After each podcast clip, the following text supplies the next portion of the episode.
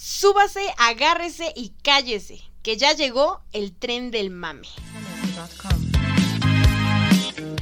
El podcast donde dos personas que al igual que tú intentarán evadir la realidad a través de temas de cultura pop. Si buscas seriedad, aquí no la encontrarás. Puerta abierta. Destino.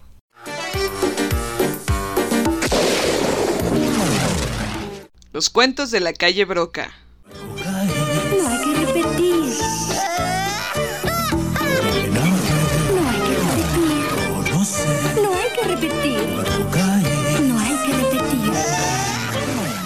Hey, ¿qué tal amigos? ¿Cómo están? Bienvenidos a un nuevo episodio del Tren del Mame. Esta vez nos vamos a subir al Tren del Mame de los cuentos de la calle Broca. Yo soy Frida y como siempre aquí está Eunice. ¿Cómo estás Eunice? Bien amigos, hola, ¿cómo están? Ah, no, ¿verdad? Que no me pueden contestar. bueno, están aquí escuchando el cuarto episodio del tren del mame. Sí, ya es el cuarto, no puedo creerlo, pero pues hemos avanzado. Al menos eso creo, eso quiero creer. Eso queremos creer.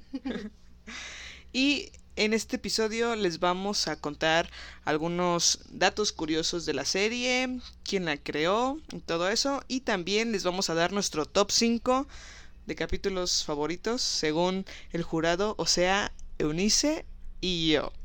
Qué jurados, ¿eh? Uf, uf, bárbaro. Mejor no pudo haber.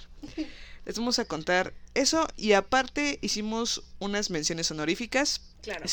Eh, cuando subamos el podcast, ustedes ya nos comentan si hicimos eh, nuestro trabajo bien como jurado o si nos faltó algún capítulo, que yo creo que no, porque aquí tuvimos son- el, la ardua tarea de, de De ver- verlos. De ver todos los capítulos. sí. Digo, no nos costó trabajo, ¿verdad? No, Pero 10 minutos. Eh, Está bien. cada uno dura 10 minutos, 12 minutos, así que está sencillo.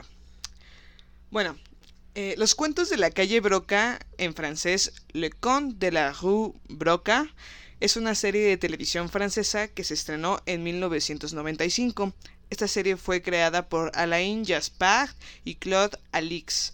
Gilles Salvan estuvo encargado de la música para la animación. La música es increíble. Creo que es de las cosas más memorables que tienen los cuentos de la calle Broca. Para cualquier tipo de situación. Desde el intro Sí. eh, y las la, la música que ponía, no sé. la música incidental.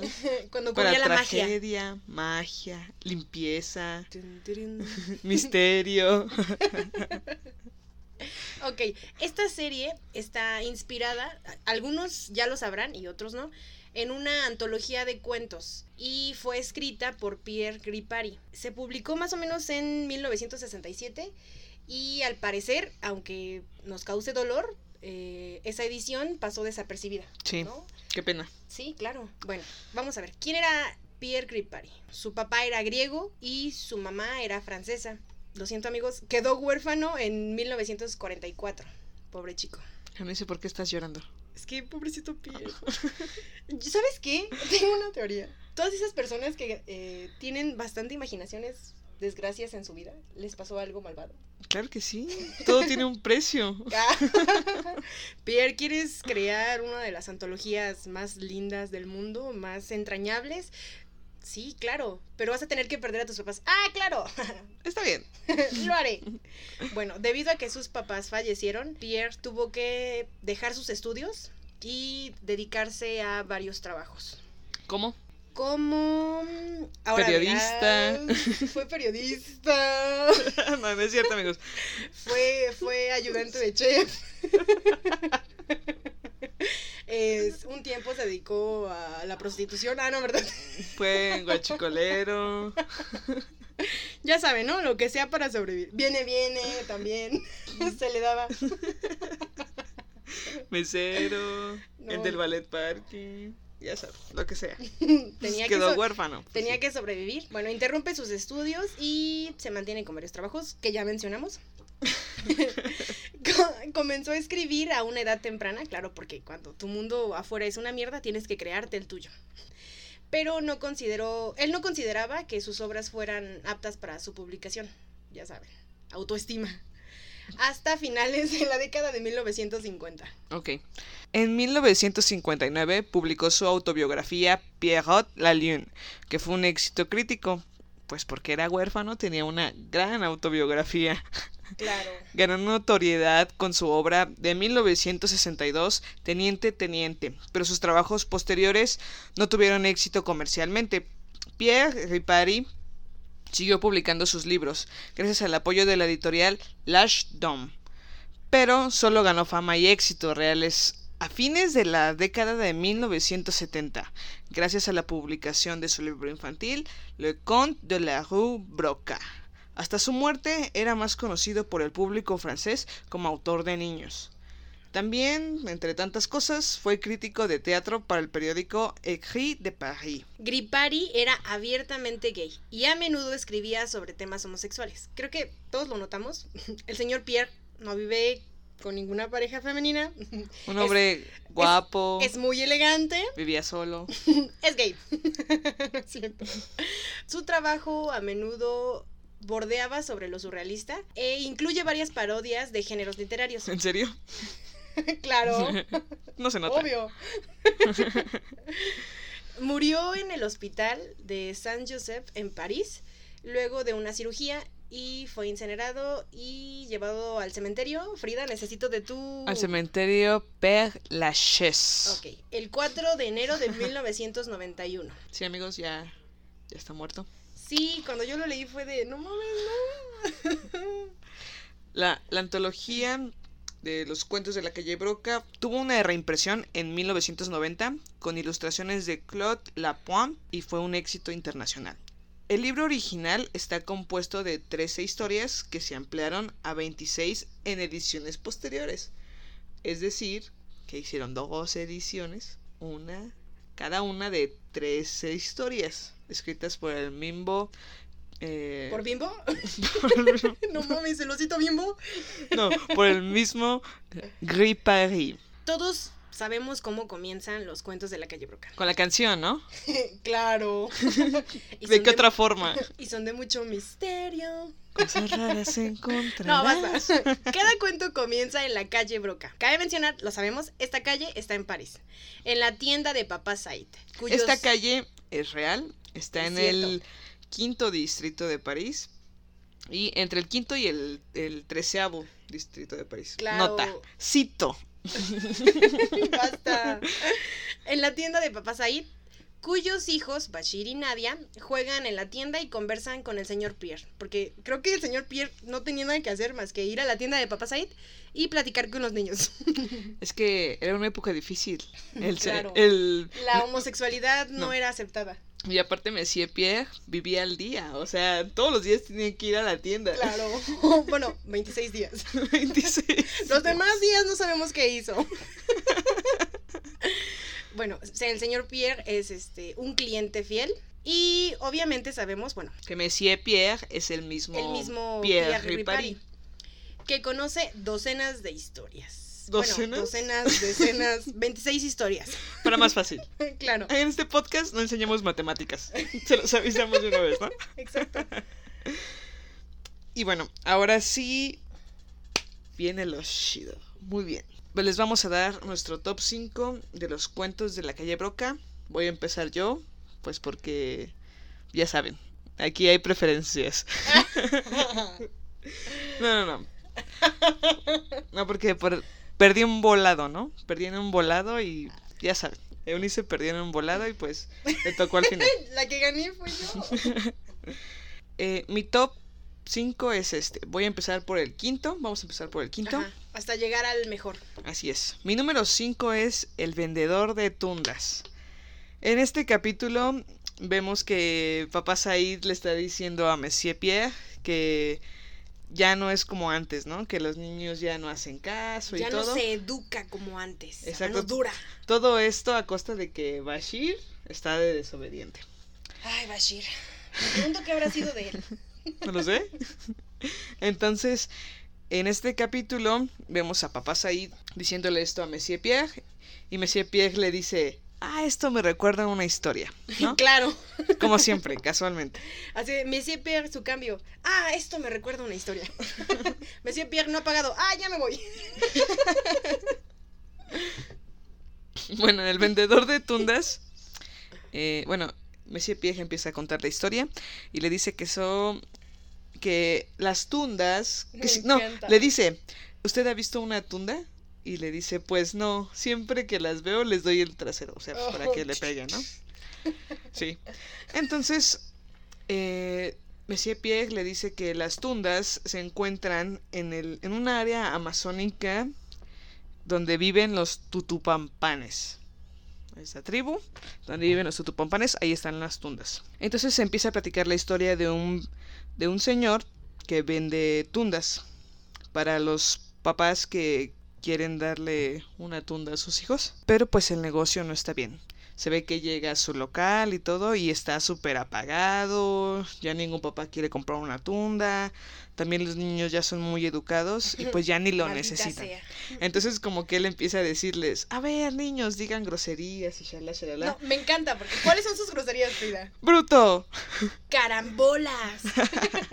Las que usamos normalmente, ¿no? Claro, por supuesto, ese es mi número, es, es mi top avanzado para groserías, carambolas. Carambolas. Es mi límite. Ya, si sobrepasas el carambolas, ya. Ya eres muy vulgar. claro. Sí, entonces les, les empieza a decir que las digan y todo. Y los niños empiezan a decirles y una ma- la ma- su maestra les dice, a mí no me molesta que las digan, está bien. Es que, amigos, recordemos que es Francia. Es un país más abierto. Claro. Y bueno, como vio que no le funcionó, después les dijo, pues hagan, cuando les da ganas de hacer algo, ¿qué hacen? Pues le pedimos permiso a nuestros papás. Y le dice, pues eso está mal, hagan lo que se les dé la gana. Y vemos que incluso uno de ellos Quema- incendia su casa. Quema la casa. O sea, te pones a pensar y dices, bueno, está bien. Te paso el que la inundó. ¿Qué otro. A la que se cortó. ¿Qué, qué pasó con la chica? Ah, no, la otra quiso cortar un cable conectado. Ah, ¿y se electrocutó? Ajá. Ah, como pasamos a la electrocutada. Pero el, el- Porque se ve que incendia todo el edificio, ¿no? Sí. Ves llamitas por todas partes y dices, wow. Incendió todo el edificio y aparte algo que nos perturbó fue que el vendedor de tundas fue a, cada una de las casas de estos tres chicos a ver si de verdad le habían hecho caso. Los conocía y los seguía. Sabía dónde vivían. No. Creo que la mayoría de los personajes de los cuentos de la calle Broca es un. Psicópata. este, un psicópata. Él era un stalker profesional sí. y vendedor de tundas. Mm, Claro. Entonces, pues sus papás increíblemente no los regañan, solo les dice, la próxima vez que quieras hacer algo, dínoslo, ¿no? Muy comprensivos, ¿dónde están esos papás? Yo no los he visto. Jamás los conocí. Por favor. Y a- al ver que pues fracasa, él hace un circo de tundas en donde dice que solo pueden entrar niños. Ok, y ok, papás no. pero. ¿Como a qué hora es este circo, no? Porque es en la noche. Sí, es en la ¿Qué noche. pedo? es que eran muy liberales, ¿no? Niño de 8 años. Mamá, voy a salir al circo. "Ah, A las 9 de la claro". noche. Regreso Claro. a las 11. sí, van al circo de tundas y pues ya cada tunda hace su espectáculo y el señor se va y les dice, cuando yo salga, ustedes van a abrir la jaula de las tundas. Entonces ya se ve ahí un morrillo abriendo la, la jaula de las tundas. Ah, y ¿Qué me entonces esperará? las tundas, pues tanta energía guardada por dar una buena tunda, Claro. la descargaron sobre los niños y después lograron salir de ese lugar y fueron tras el vendedor de tundas, ¿no? Que las tenían en condiciones terribles. Sí, se ve como las tenían en las jaulas y todas estaban deprimidas. Ni siquiera cabían bien. No, estaban todas amontonadas. Traficante de tundas. Defendamos a nuestras tundas. Y pues ya, van sobre el vendedor de tundas, le dan una buena friega, una buena tunda. Él queda sin, sin poder sentarse, ¿no? Se ve que no se puede sentar, tiene una almohada en el trasero. Se pone una almohada en el trasero que cubre también su espalda. Y dice Monsieur Pierre, de, de vez en cuando los padres que no saben que ya no venden que ya no venden tundas ahí, van a pedir una, ¿no? Y se ve a papá Said entrando a la tienda y le dijo, deme una tunda porque mi hijo se ha portado muy mal. Y ven- vemos al vendedor de tundas ahora vendiendo dulces.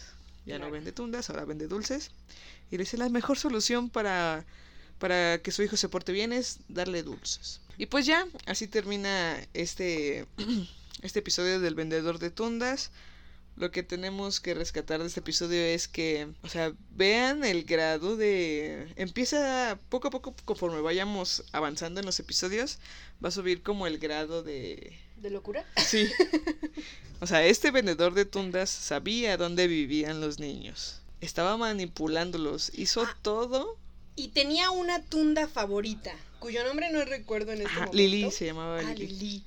Y eso era perturbador porque le hablaba con muchísimo cariño. Qué sofílica. Disculpen eso. Ay, no ay.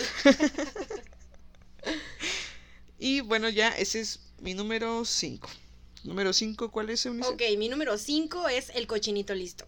Y aunque aquí entre nos, a Frida al parecer no le gusta, a mí me encanta. No me gusta tanto. No está para ser en mi top 5. Oh, a mí sí, a mí sí. ¿Sabes por qué? Porque hay personajes que son castrosos y que odias.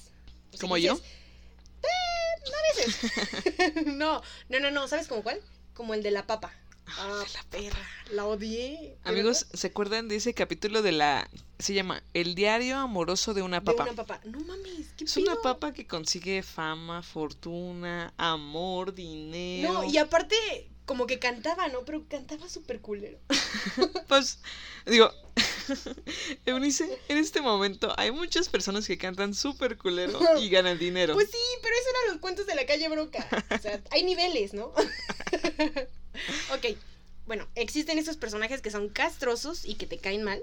Y hay otros personajes que son castrosos y que dices, no mames, este vato es genial. y ese, en mi caso, es el cochinito listo. ¿Por qué? Porque comenzamos y ya saben, sabemos que la está contando, la historia la está contando Monsieur Pierre, a Bashir, Nadia y Papa Said. ¿Y qué fue lo, qué es lo que vemos? Vemos, me encanta, vemos a Papá Dios, a la mamá, ¿cómo era? ¿Qué? ¿Mamá Dios? Mamá Dios. mamá Dios. mamá Dios. Digamos que vamos Y- al papá y a la mamá de Dios. Ajá. Dejémoslo Y a pequeño Dios, ¿no? Y le pide permiso a su papá y le dice, oye, Quiero tengo dibujar tiempo, algo. quiero dibujar algo, voy a eh, mostrar mis brotes artísticas y voy a crear algo, ¿no? Y crea la tierra, me encanta cómo está con los gises y la hoja, que es como, es como color azul. Sí.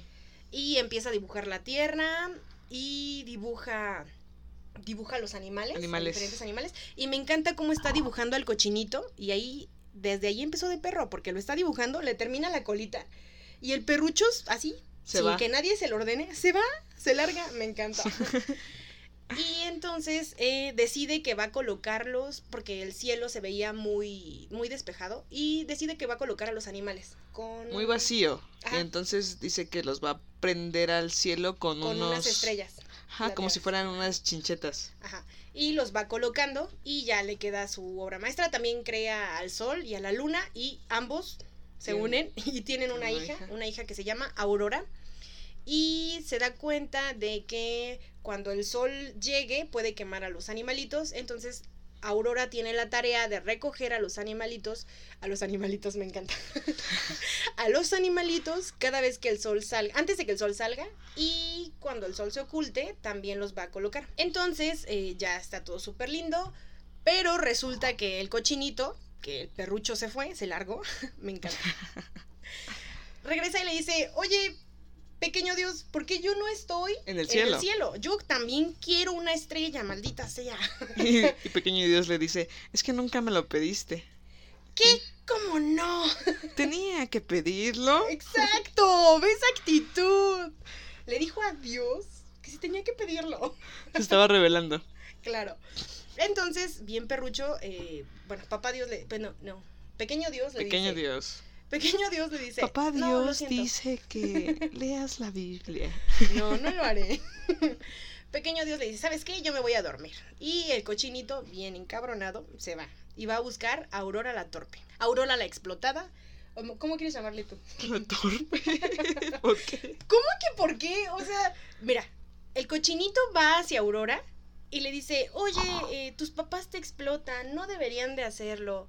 Si quieres yo te voy a ayudar a recoger las estrellas, ¿no? Y se ve en todo momento como el cochinito lo está diciendo con mala intención, porque está así de... Paz, digo.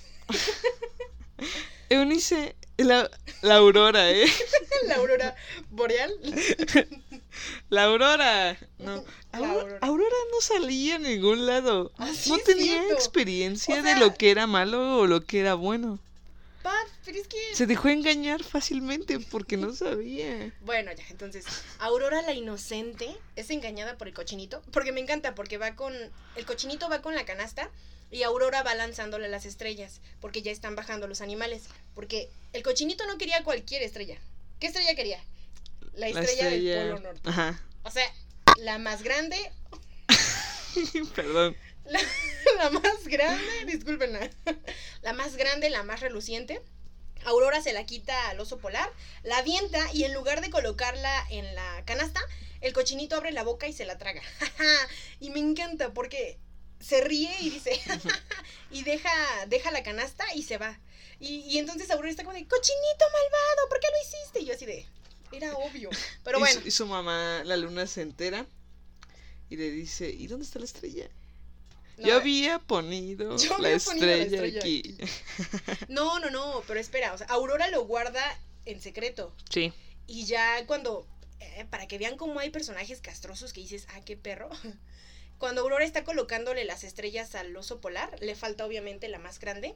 Y el oso polar empieza a gritar como loco, ah, ¿dónde está mi estrella polar? Y entonces se da cuenta la luna. Qué buena interpretación. Gracias. Y el cochinito corre al local de Papá Said, donde solo están Nadia y Bachir. Los dejaba bastante tiempo solos, ¿no? Bueno, pues iba a surtirse Tenía que ir a la central. a la central de Bastos Claro. en París.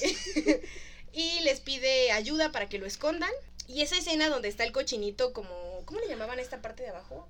La, ¿El ático? la cava, ¿no? Creo que sí era la cava. La cava. Y les dice, eh, va a llegar una niña que va a decir que me comí una estrella, pero no le crean. Y el ya. cochinito Y brillando, brillando. resplandeciendo por dentro. Cierran la cava, ponen una caja y Nadia eh, le dice, oye, pero ¿por qué estaba brillando? Ah, no importa, ya prometimos que lo íbamos a cuidar, lo vamos a cuidar.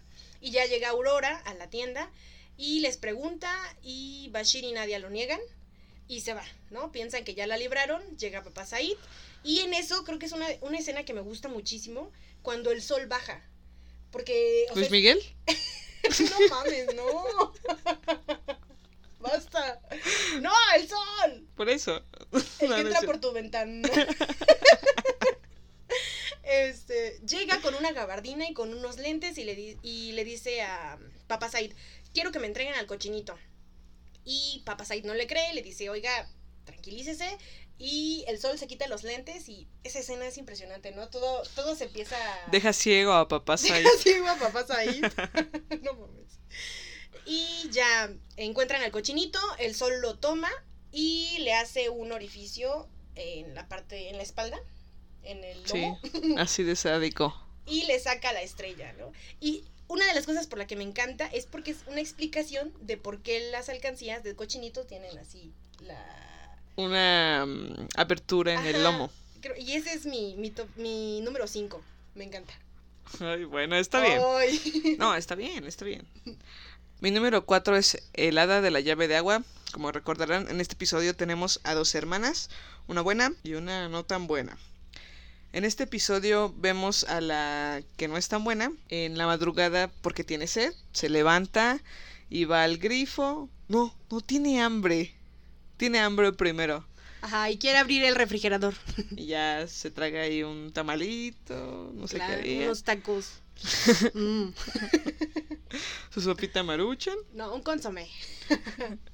Bueno, lo que sea que se haya comido. Después dice, ahora tengo sed. Entonces va a la llave del agua. Claro, porque recordemos que. Espera un momento. ¿Cómo es que toman agua de la llave? Fas- Basta. Bueno. Se ve que va a la llave del agua y se sirve agua de la llave. Porque ahí sí se puede tomar agua de la llave. No es como Aquí, aquí. aquí no lo hagan, amigos, o podrían morir. Sí, aquí les podría dar salmonelosis o algo así. Cólera. Entonces, entonces ya abre el, abre el grifo y no sale agua, solo sale una hada que le dice que le dé mermelada. Entonces vaya por el, por el frasco de Oye, mermelada. era mala, pero era astuta. Eh, sí, claro. Qué malo, no es astuto. Lo razona y dice, "Ah, se ve que me puede cumplir algún deseo, ¿por qué no? Son calculadores los malos. Bien, entonces le da mermelada. El, el hada le dice, ah, muchas gracias por la mermelada. A costa de esto te voy a dar un don, una maldición. mi don, mi maldición. Cada palabra que salga de tu boca va a ser una perla. Entonces sus papás ven que está sucediendo esto y de verdad es increíble cómo la explotan al máximo. La Oye, ponen- tú, holgazana, ponte a hablar. La ponen todo, dice, lo que me gusta es que le dicen, ya no vas a ir a la escuela. y Frida, genial. Genial, sí. Ahora te vas a poner a hablar todo el día. Y tenían ya su, toda su bodega llena de perlas. O sea, y hasta descubrieron que si decía una palabra larga hacía como una perla Deforme, deforme. ¿no? Y si decía groserías, bueno. Bueno, sus groserías, ya sabemos que carambolas, carambola, Pipí, Perro, ajá. popó. popó de perro, Popó de perro. Esas sí eran groserías Claro. fuertes. no las de hoy en día. Y bueno, descubrieron que cuando decía malas palabras, digámoslo así, soltaba unas perlas muy grandes. Entonces la explotaron al máximo. Ella, pues ya cansada de, de trabajar tanto hablando, de que la explotaran sus propios padres, se va de su casa y está llorando en la calle abajo de un puente, como un vago. No, no, no, espera, un vago se le acerca. Exacto. Un vago se le acercó y como vio que ella sacaba perlas de su boca, le propuso, le propuso casarse con ella así. O sea, fue rápido. No mames. Lo que me sorprende es que estábamos comentando que Cierto. todo en los cuentos de la calle Broca es como de yo la amo y quiero casarme con usted aunque la haya conocido ayer. Bueno, para es que siempre. son cuentos de hadas y recordemos que la calle Broca solo tiene 12 minutos. Entonces, Entonces las cosas tienen que ser rápidas. tienen que acelerarse. Claro. Entonces, pues ya se va con este vago, se casa y Con este vago. Oye, el vago tenía un lugar a donde llevarla. sí es cierto. Debajo del puente, yo creo. No tenía como un ático, ¿no? Ay, quién Entonces sabe. la lleva a ese lugar y ¿qué creen? Pues fueron felices para siempre. Y ahí termina el cuento, amigos.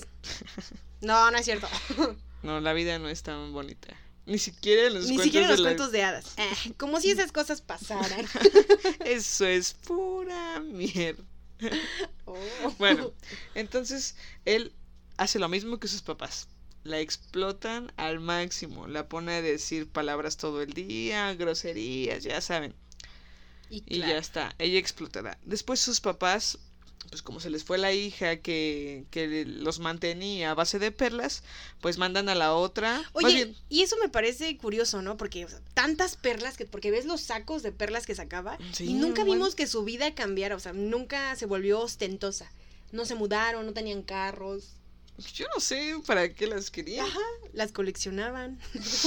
Bueno, y entonces la, la otra hermana, la que sigue viviendo con sus papás, Se llamaba Marie, creo. Sí, eh, su mamá, bueno, ellos dos crean una estrategia, su mamá y su papá, para que a ella le dé sed en la madrugada.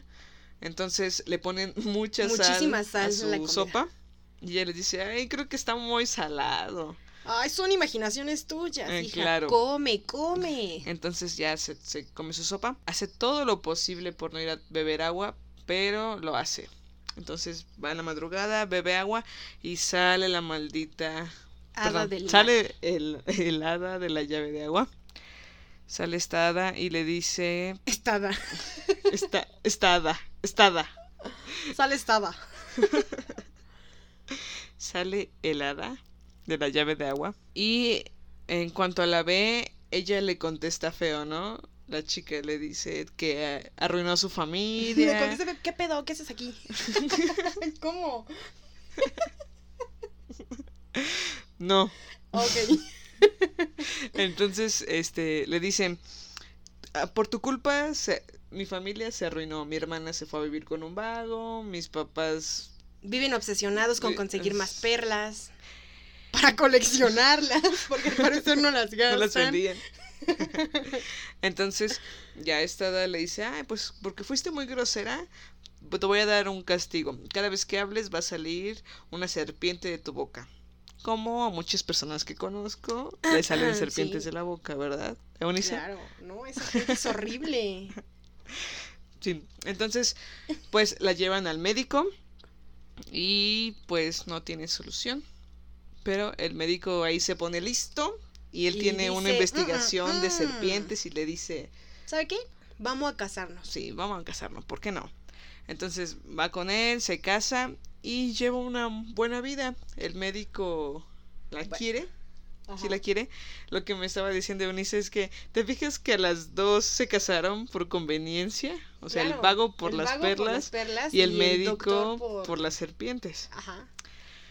Pero una vez que, que la de las perlas perdió su don, Ah, pero espera. bueno, ahora les vamos a contar. Entonces, pues ya se queda con el médico, se casan, chala, chalala. Y lo que pasa después Los es papás que se quedan solos. los papás se quedan solos y ven a la hada de la llave del agua y les dice que pues la cagó, ¿no? Que se equivocó.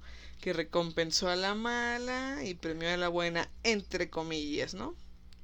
Entonces ella le dice, ella empieza a pensar que no tomó buenas decisiones, que necesita una guía, necesita a alguien que la ayude. Y casarse también. Casarse también, ¿por qué no? Ya estamos de paso.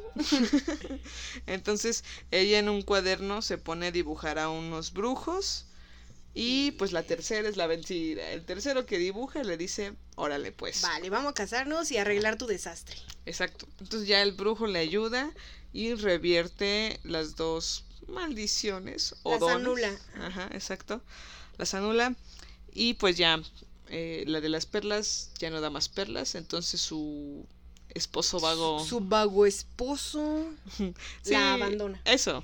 Y le dice, querida, vas a regresar con tus papás. Paz. Y le da sus maletas. Qué Sí. Adiós. ¿Qué maletas? Pues no sé qué podría llevar, ¿no? Porque no llevaba Nosotros la nada. vimos y no llevaba nada. Y eh, en cambio a la otra que cuando hablaba salían serpientes de su boca, pues le fue bien. Dejó de decir groserías para que salieran serpientes más grandes. Y el doctor, el, y el médico, doctor, súper feliz, le agarró las manos y le dijo, ahora Ya- podremos tener una ajá, conversación... decente. Ajá. Claro, porque sus groserías estaban impresionantes. Y pues ya este es mi mi, top mi cuatro. top 4.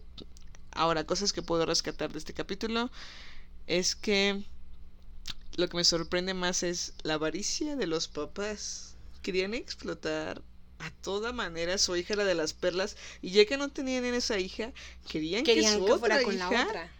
otra vez tuviera ese don de las perlas. ¿Que para qué las querían? Pues quién sabe, Que ¿no? eran para colección. Pero bueno, ese es mi, mi número 4. ¿Cuál es tu número 4, Eunice? Ok, mi número cuatro es La señora el suelo está muy abajo.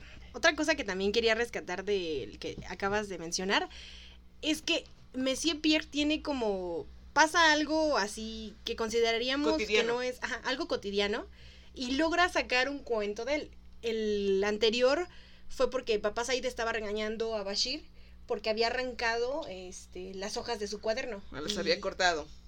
Monsieur Pierre eh, explica que fue la hada del grifo. Y otra cosa también es, son los títulos. Me gustan mucho los títulos de los cuentos. Sobre todo de este. Creo que de todos los cuentos, este es mi favorito de, en título. La señora del suelo está muy abajo. Ok. Ya con ese título, ya más o menos nos vamos dando una idea. Eran dos, un matrimonio que era muy flojo y tenían su casa o su rancho, porque era como un rancho. Era una granja. Una granja. Era una granja. sí. Echa un desmadre total, ¿no? Me encanta porque está cortando, se pincha este el dedo y pa, tira las tijeras y ahí las deja, no las va a recoger, nadie se las va a llevar. y porque los personajes van saliendo así. Va caminando hacia la granja y trae un pedazo de paja, ¿no? Y lo mete creo que a la cocina. Entonces los personajes son una paja, un como un carboncito, Un ajá, carbón. un carbón, encendido. un frijol y la aguja. Todos estos eh, quieren regresar obviamente a su lugar, pero la señora ni siquiera les hace caso. Porque claro amigos, los objetos no logran comunicarse con nosotros. ¿No? No. Eso no pasa. Y la aguja dice, ¿saben qué? Vámonos, yo voy a viajar por el mundo. ¿no? Y emprenden su camino. Creo que de estos cuatro, el que más me gusta es el frijol. Pero, ¿te fijas qué camino tan largo? Ah, claro. Van empezando el camino y ya las desgracias están... Com- ay, comienzan. Sí. Porque necesitan atravesar como un riachuelo, colocan a la paja, que es muy larga, para que puedan caminar sobre él. Y claro, los muy listos mandan primero al carboncito. Si Frida, ¿tienes algún comentario? No, al carbón, con, carbón? la paja encima, Ah, híjole. claro. Y entonces ca- el carbón se queda a la mitad de la paja observando el agua y dice, oh, qué bello soy, y empieza a incendiarse la paja y se quema, ¿no? Y se van, se van al agua. Entonces, porque el, el frijolito es súper, súper burlón y se empieza a cagar de la risa y de tanto reírse, explota. Ya pueden fijarse que a Eunice le gustan mucho los personajes burlones. Desde el Ah, cochinito uy. hasta el Pero es frijolito. que me encanta porque se está cagando la risa y luego se pone a llorar porque ya explotó y está llorando y "Ah, nunca voy a regresar con mis con, hermanos. te identificas con esos personajes, ¿verdad? Claro, vas. Pero ¿sabes qué? Al final les va bien. ¿Y a Y ti? entonces, claro, también. Híjole, está bien. Y entonces la aguja le dice, cálmate, yo te voy a coser. Pero la aguja tiene hilo negro. Frida me decía que ella cuando veía ese capítulo decía, ese hilo no va a ser suficiente para No, poder es que coserlo. yo No, veía y ese capítulo y decía, es que la aguja tiene muy poco hilo, no le va a alcanzar. pero lo logró. Claro, es la magia de las caricaturas. Claro. Y lo cose y el mendigo frijol, en lugar de que agradezca de que ya lo cosieron y solucionaron su problema, ¿qué es lo que hace? Se pone a chillar. ¡Ah!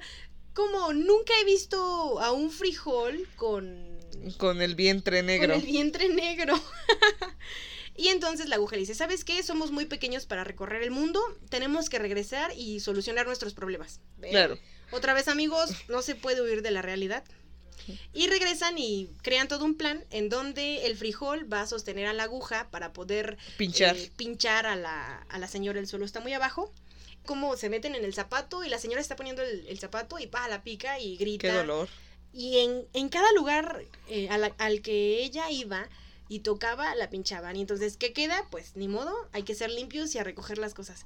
Y empieza a hacer toda una limpieza exhaustiva. Logra acomodar, coloca el frijol en, con los demás frijoles. Y me engloban y dicen, oh, qué extraño frijol. Nunca había visto un frijol así. Y Monsieur Pierre explica que por eso existen los frijoles, frijoles con, el con- vientre, con vientre negro. negro. Y coloca la aguja en, en donde están los demás. Y me encanta, fue, creo que es el único, eh, no sé si recuerdo, que tiene como moraleja al final. Ah, Cuando que- dice, nunca te rías de las desgracias de los Ay. demás que te pueden pasar. Frida. ¿Qué? ¿Yo qué? Y cuando estás pasando Es un que, es que, es que lo que tú no sabes es que ya me han pasado Y por eso me río. Ah, ya tengo el derecho de reírme. Ok, está bien. y creo que, bueno, este es mi, mi número 4. Muy bien, ahora vamos con el número 3. Mi número 3 es el príncipe Blue y la sirena. Bueno, todo esto empieza en un reino que está en una isla. El Vemos- reino en la isla feliz. Es la isla feliz. Estuvimos investigando y es la, es la isla feliz. Bueno, empieza en este reino y ahí eh, está el rey, la reina y tienen a un hijo que se llama Pierre, Ant- Antoine, no sé Marie, Roger. te. Bueno, tiene un chingo de nombres. Sí, Pancracio, Isabelino, Ambrosio. Plutarco. Bueno, tiene varios nombres, ¿no? Muy largo. Entonces, vemos al pequeño príncipe yendo a la... Anif de la. ¿A la costa? Anif de la Rep. El nombre. Vemos, a la, vemos al pequeño príncipe yendo a la costa y encuentra una sirena. Y esta sirena le dice, ¿no quieres jugar? Todo se escucha muy... Ahora que lo vemos de adultos, bueno, lo que sea que seamos, Eres una enferma. pues ya está como ra- raro, ¿no? Como de, mucho ojo, cuéntaselo a quien más confianza le tengas. Entonces ya le dice sí y empiezan a jugar en el agua. Y el cuando- niño termina poniéndole bloqueador en la Ah, espalda sí, a la en- sirena y en le la dice: espalda a la sirena. Me voy a casar contigo. Y me encanta porque la sirena moral le dice, no, pues cuando tengas 15 años. O sea, me voy a esperar 10 años más. sí. Tampoco soy una enferma. Soy inmortal, así que pues queda ¿Qué 10 son- años, ¿no? Que son 10 años. Claro. Entonces, pues ya el príncipe Blue le dice, no, cuando sea grande me quiero casar contigo. Y la sirena le dice, no, tú te vas a casar con una princesa de dos piernas, como tiene que ser. Y él pues insiste y le dice, bueno, vamos a ver, vamos a esperar a cuando cumplas 15 años. Entonces ya se ve que, que llega su cumpleaños 15 y su papá, el rey, le regala un, sno- un, Un snorkel, snorkel. y unas aletas, que era lo que él más quería. Y ya fue cuando le suelta toda la sopa. Eh, todos los días voy a nadar con una sirena en la mañana y me No quiero casar con callar. ella. Como que le dicen, es que las sirenas no existen. Sí, yo conozco a una y me voy a casar con ella. Entonces los papás alarmados van con el brujo del reino, que siempre tiene un peinado muy como, como Ese- de serafín. Es increíble porque cuando hace sus hechizos, el copetito como que se le levanta. ¡Uh! Este, van con él y les dice que, que, que sí, que las sirenas sí existen y que son unos verdaderos demonios. Que deben alejar al príncipe de la sirena a toda costa. Entonces lo que hace el rey es que lo manda con uno de sus primos a Rusia. Y pues como ahí no hay mar, pues no va a poder ver a la sirena. Eso creía, ¿no? Ya Mm, saben. Un momento.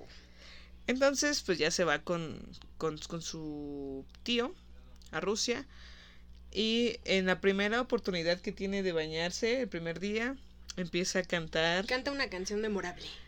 Uno y uno, Sirena sirena, mía, mía, soy tu andino y tú, eres, mi vida. mames. Lo siento, amigos, es que marcaron nuestra infancia.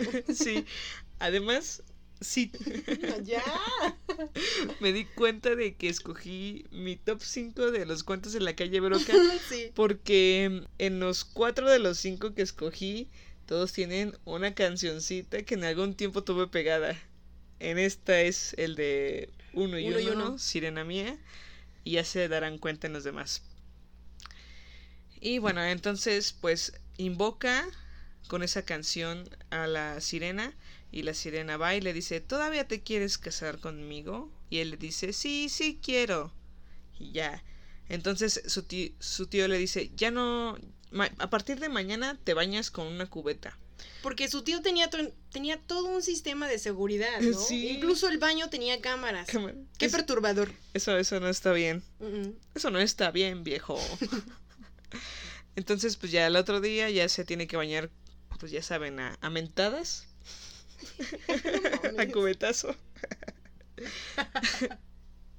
y pues empieza a cantar y la sirena se presenta en una forma más pequeña.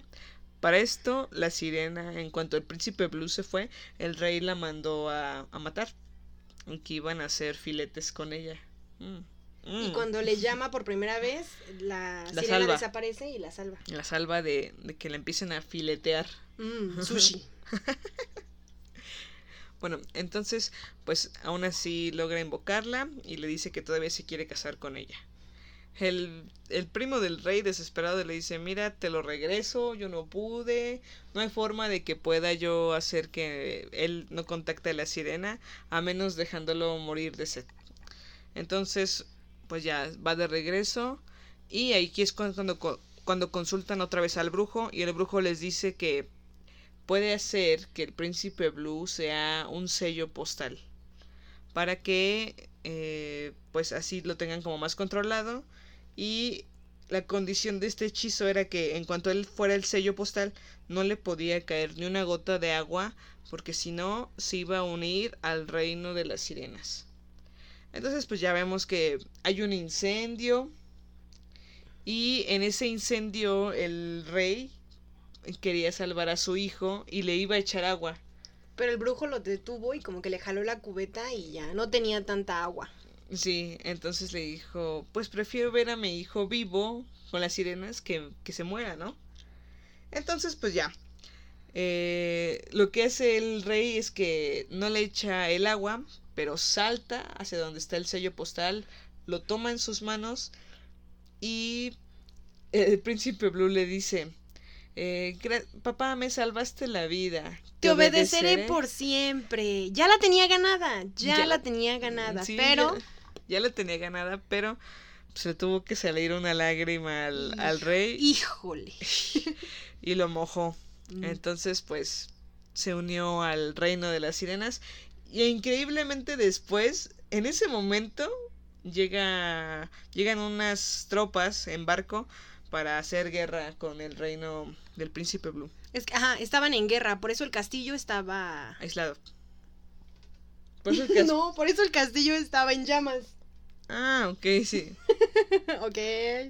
Por eso, Por eso el castillo estaba en llamas. ok. Y bueno, entonces le dice, Blue ya está convertido en ondino con la sirena. Y le dice, papá, ¿tú preferiste mi felicidad? Mi felicidad. Mi felicidad. Soy feliz. Es que esa palabra casi no la digo, entonces, Entonces es muy difícil. es muy difícil para mí pronunciarla. Felicidad. Papá, tú preferiste mi felicidad, así que observa el horizonte. Y en ese momento vemos como Guau. todo el ejército del mar, monstruos El marinos. Kraken. Sí, como Los un amigos del Kraken. Los papás del Los Kraken. papás del Kraken. Familia Kraken empieza a atacar los navíos y los empieza a hundir.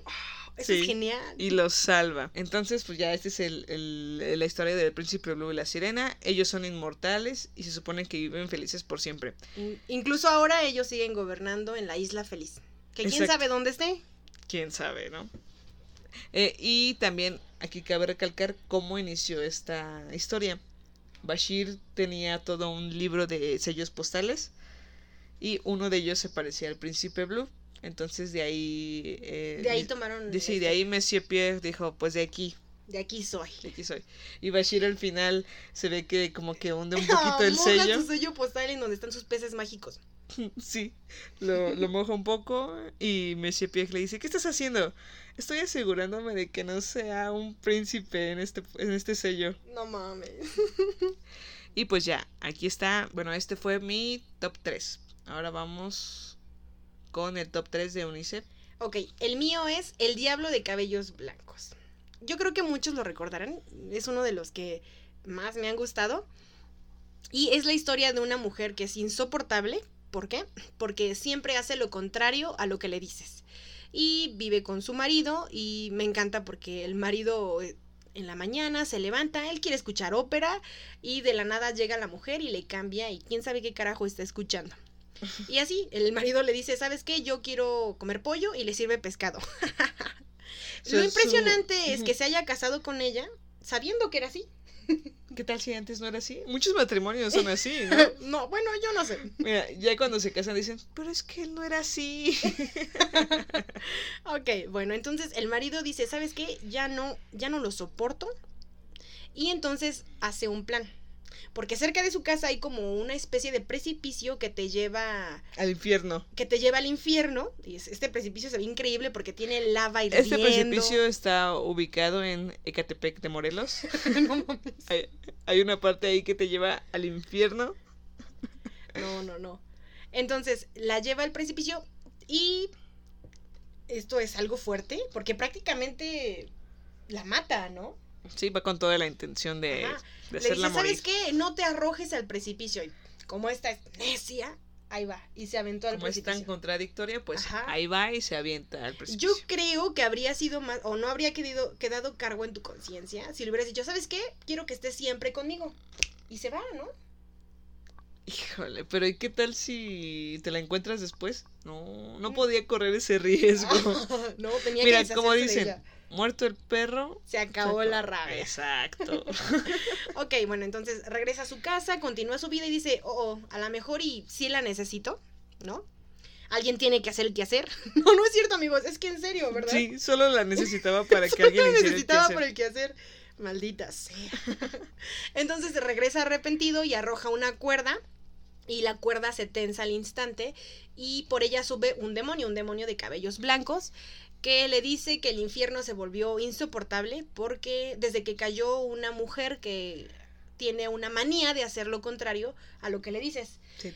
Y entonces él le cuenta, sabes que es mi esposa y la necesito. Y el diablo dice, para, para, para.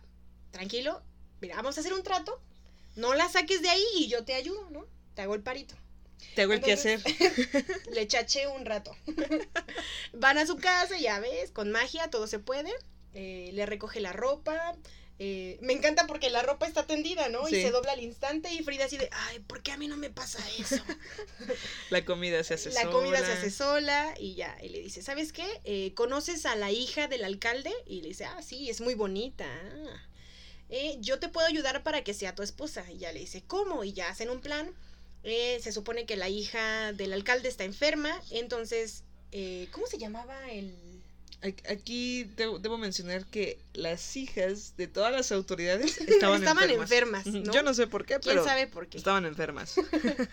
Bueno, eh, ya llega el esposo al- a donde está el alcalde y le dice, ¿sabe qué? Yo la puedo curar, pero a cambio quiero que me dé su mano en matrimonio. ¿La del alcalde? no mames, no, su hija. O sea, a ver, que su hija se case conmigo, ¿ya? ¿Contigo? Estúpida. Y obviamente eh, da unas palabras mágicas y, le dice... ¿cómo se Abra cadabra. Abracadabra. Patas de cabra. No, dice su nombre y le dice, quiero que salgas de este cuerpo.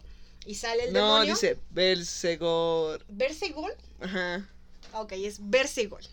Versegol, quiero que salgas de este cuerpo. Ya lo abandona y la hija Se sana. se sana. Y tienen boda, ¿no? Se casan y entonces ya tiene esposa, Pues sí. ya tiene quien le haga el que hacer porque era lo que él quería. Solo necesitaba eso. Maldito bastardo. y entonces ahora lo que necesita es fortuna. Y van a la casa de. de un magistrado. El ministro. Del ministro. Del ministro. Del ministro. Y el mismo juego, la hija está enferma. Y llega y saca al demonio de su cuerpo. Entonces el demonio le dice, ¿sabes qué? Ya te di una esposa, ya te di dinero, ya... Ya estamos a mano. Ajá, hasta aquí terminó nuestro trato. Si me vuelves a ver, ni me conoces, tú por tu camino y yo por el mío. No, no me vuelvas a buscar. Y ya dicen, bueno, trato Bueno, hecho. Está bien. Pero resulta que como se corrió el rumor de que este tipo andaba salvando a las hijas de los funcionarios, pues resulta que la del rey también estaba enferma. ¿Por qué? Lo mandan a llamar, ya cuando él pensaba que todo estaba chido. Y le dicen, ¿sabes qué? Si no salvas y sanas a mi hija, te, voy mato. a matar. Te decapito, sí. Pues claro, era, era el rey. Entonces llega y este tipo está como de mierda. Por un demonio. Lo que me faltaba. Y llega y le habla en voz baja al demonio en el cuerpo de la hija del rey. Y le dice, por favor, sal, por favor.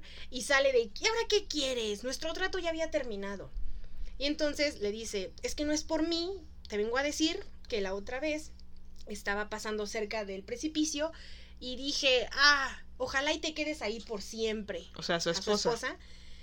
Y entonces el demonio no le, le dice, no, No. no, es, no le dijiste eso. Sí, y entonces salió y está aquí afuera en la puerta. Afuera, a- atrás de la puerta. quiere hablar contigo. Y el demonio sale En chinga se va. y rompe el vidrio de la ventana. O sea, si ustedes dejan a un lado el hecho de que estás viendo la conversación que tienen el demonio y este tipo, o sea, imagínate que tú lo ves por fuera y ves que el tipo se acerca y sale algo y rompe el vidrio. Era una escena bastante... Bien exorcista. Y ya, amigos, todos terminan felices, ¿no? Sí, ya se va. Pues ya él, a pesar de haber llevado a su esposa al infierno, Exacto. ¿Termina feliz? con dinero y amor. Ujú. Como debe ser. Ay. Bueno, y ahora va mi número 2 en mi top. El número 2 para mí es Juanito y la ogresa. Juanito. En este capítulo vemos a unos abuelos y un nieto. El nieto se llama Juanito.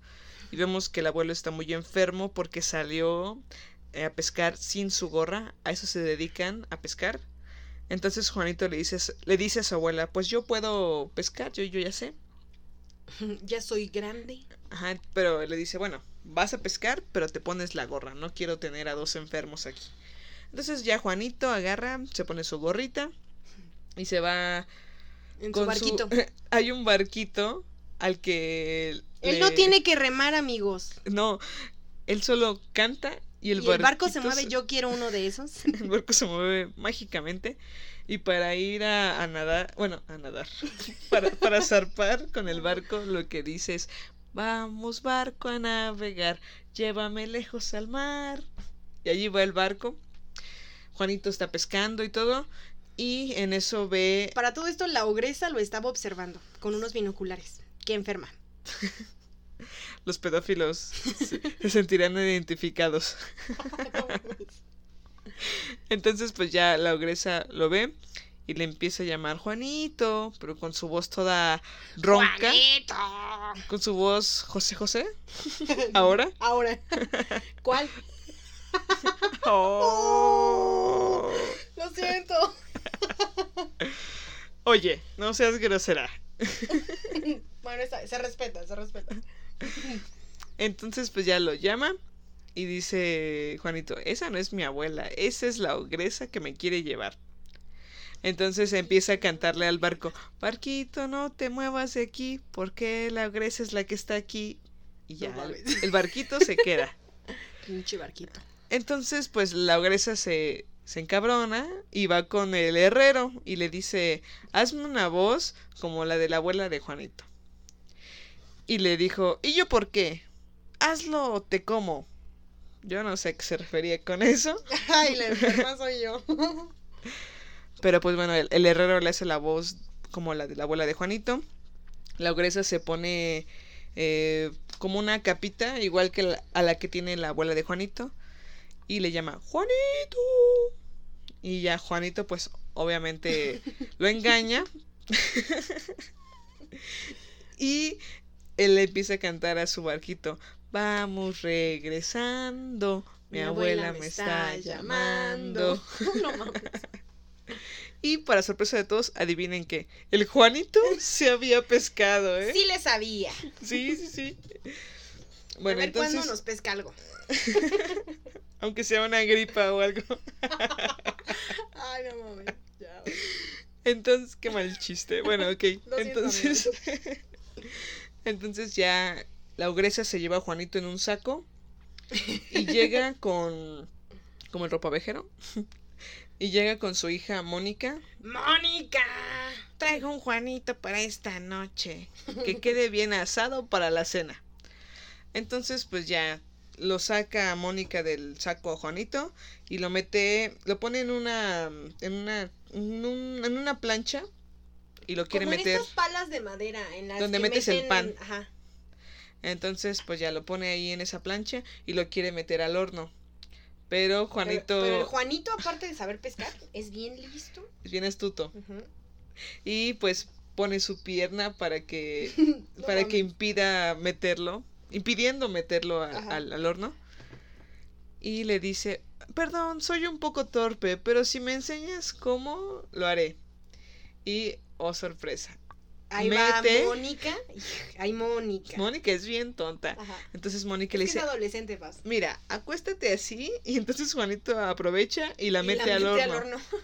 Y, y Mónica empieza a suplicar, sácame de aquí, hace mucho calor, no puedo respirar.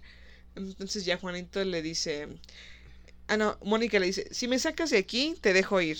Y dice, bueno, entonces la saca y Mónica obviamente no lo deja no salir cumple su promesa, Juanito. porque es una ogresa también.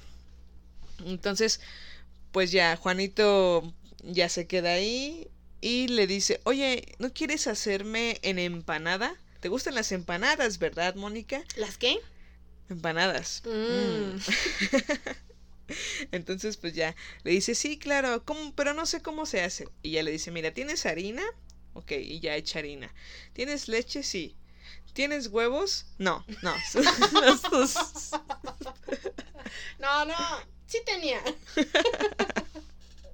No tengo huevos. No, sí, sí tiene huevos.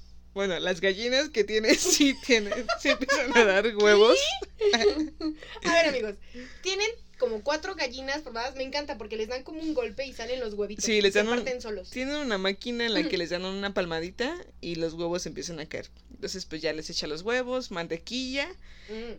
Y ya empiezan a mezclar todo para que no quede grumos. Y Mónica le dice, bueno, ¿y ahora qué tengo que hacer? Y Juanito le dice, bueno, ahora te tienes que meter a la No, masa. o sea- Te tienes que sumergir hasta la cabeza. ¿Y ahora qué hago? Espera que hasta que se endurezca. No, o sea, no, y nunca sospechó que Juanito no estaba en el platillo. A ver, No sé, no sé qué para pasaba todos con aquellos que no sepan cocinar, amigos, estudienle Antes de que un Juanito venga a aprovecharse de su, de su de inocencia. su inocencia. Entonces Mónica se endurece en empanada. Juanito se va. Y en eso llega la ogresa y dice, mmm, ¿a qué huele? Y dice, uy, hizo una empanada. Entonces empieza a comer y le dice, Mónica, tienes que venir o si no me lo voy a acabar todo. Y en Oh, eso. Juanito se asoma por la ventana de la ogresa y le dice, Cucú, aquí estoy. Y se da cuenta la ogresa que se está comiendo a su hija. Entonces la ogresa así, toda enojada, se va con el herrero. Ah, bueno, primero intenta atrapar a Juanito y no puede porque Juanito se empieza a subir a los árboles y no ¿Quién lo sabe alcanza. cómo? Pero Yo no tengo idea tampoco. Pero pues escapa, ¿no? Entonces va con el herrero otra vez y le dice, herrero, hazme unos dientes. Y les- le hace unos dientes de hierro.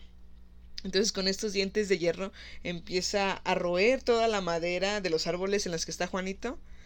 Ándele, pudo haberse ido a su casa rápidamente, pero no.